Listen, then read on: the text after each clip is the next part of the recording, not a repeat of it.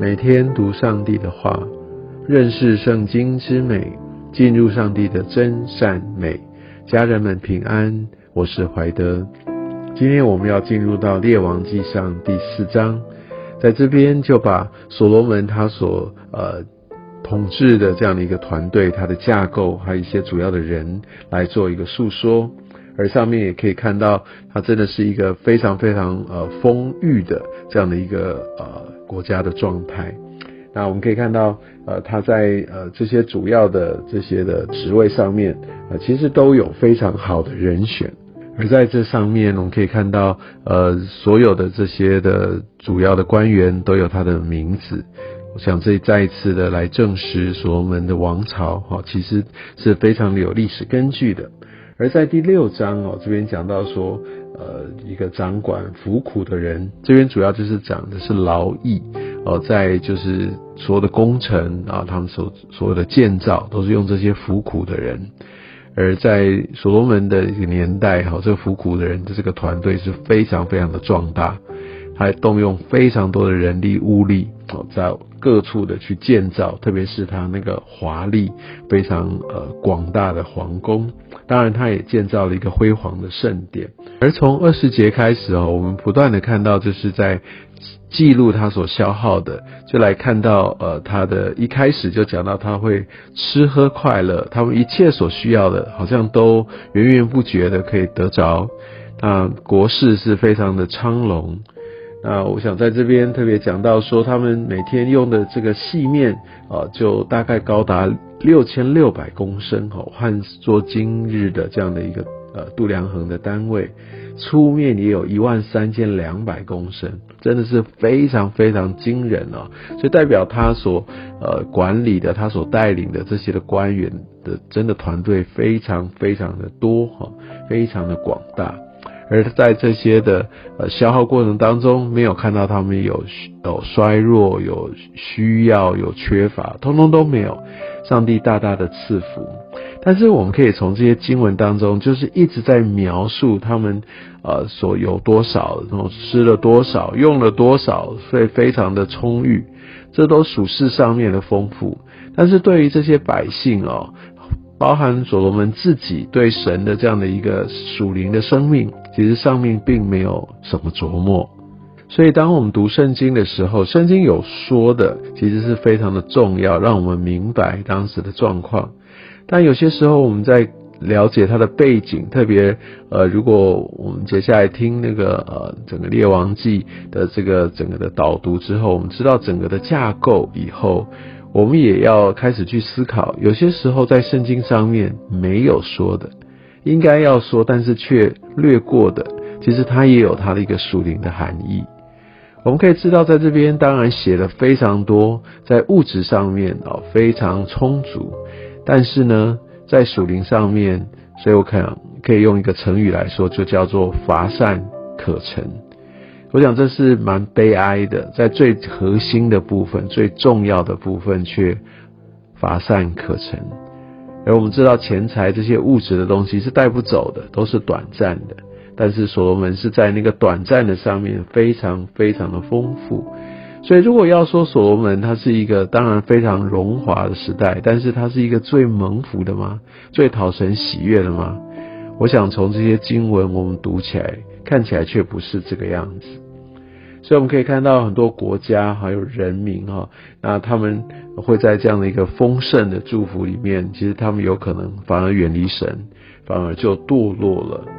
太平盛世哈，常常就呃因为就是处于安逸，所以让我们离开神。有些时候神给祝福的方式会透过一些的震动，或者是磨难哦来调整我们，来抓住我们。所以啊，我们不要以为就是这些属世上面的安逸富足就是最大的蒙福，有太多太多的一个败坏，就是在这样的处境开始，所以要非常非常注意谨守啊，我们跟神的关系。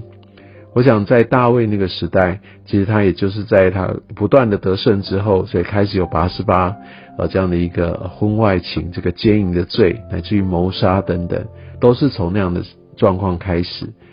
那我想大卫他没有教会生活，他个人非常非常的呃呃敬虔。但是如果像今日我们有教会生活，我们在团体当中，我们彼此守望、带导、分享，而我们乐意来聆听这些的呃正确的一些教导，还有一些建设性的意见等等，我们需要修剪、需要调整的部分。那我相信我们就比较容易持续的走在神的道路上。在二十九节开始，这边讲到神赐给所罗门极大的智慧与聪明哦，所以我们知道在这边有一个很正确而且很重要的一个叙述，就是说这个是谁给的？这不是所罗门自己的，这完全是上帝赐给他的。那至于上帝为什么要赐给他，当然是上帝应允我们在先前所读到所罗门他所求的。给他这样的一个祝福，因为他的动机用意是为了要能够来治理神的百姓，正确的治理，有智慧的来来按照神的一个法则来行出来。我想这是他为了要达到上帝的目的所求的。所以我讲这个也是给我们一个很重要的提醒：我求的动机是什么？我的用途是什么？如果坐在神的心意上。我想各方面我们所需要的各种资源，神都乐意的来供应赐给。但我想我们需要很敏锐，在我心中真正的动机。有些服侍的时候，呃，为了感觉上是为了要呃荣耀神，但是其实某种程度是自己需要被看见，自己需要来证明自己的价值。有的时候是透过服侍，所以我们真的需要圣灵，让我们能够来省察自己。好，我们可以看到，呃，在二十九节，我们继续看到，这是上帝赐给呃所罗门啊，而且是极大的智慧、聪明，还有广大的心，可以跟上帝一样，非常的宽广，不是觉得说哇，有人比我强，后他就要对我产生威胁，它是非常非常的宽广啊，而且这个宽宽广广大的心是非常浩瀚的，甚至像海边的沙一样，哈，不可测量。那我们可以看到，这边也讲到所罗门他智慧的一个超越，哈，他的智慧三十一节说胜过万人，胜过以色列人一探，这是当时一个非常非常有智慧的一个智者等等。那我们可以看到三十二节说他做真言三千句，诗歌一千零五首啊，所以我们可以知道所罗门他真的是非常的有才华，而神真的是大大的来祝福他。但重点还是回到一句话，那他对神呢？他做了很多很重要的事情，他建了很大的排场，他用这些的一个呃成就啊，要来归荣耀给神，要世人都看见。但我想，神他鉴察人心，神会怎么来评价所罗门呢？特别所罗门他引进了这个外国的公主进来。我们也知道，其实后来，呃，所罗门他也做了非常呃多的一个在世界上面体贴他自己私欲的事情。我们在后面的经文会读到，他这里有上千个妃嫔，他要跟那么多的女子，好，要要要成为他的这些的妾，成为他的这些妃子，哇，这真的是让人摇头啊！他虽然有这样的一个资源，他可以这样做。但他却没有谨守在神的道路上，